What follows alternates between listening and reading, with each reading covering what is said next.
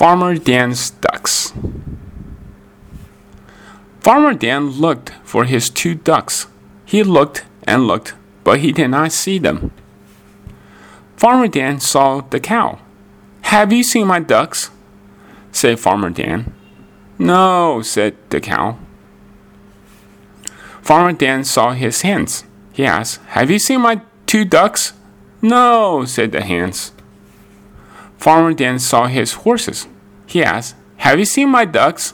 Horses said, No. Farmer Dan saw his pigs. Have you seen my two ducks? He said, No, the pigs said. Farmer Dan saw the sheep. He said, Have you seen my ducks? Yes, said the sheep. Look in the grass, said the sheep. Farmer Dan looked in the grass. He did not see two ducks. He saw ducks and ducks and ducks.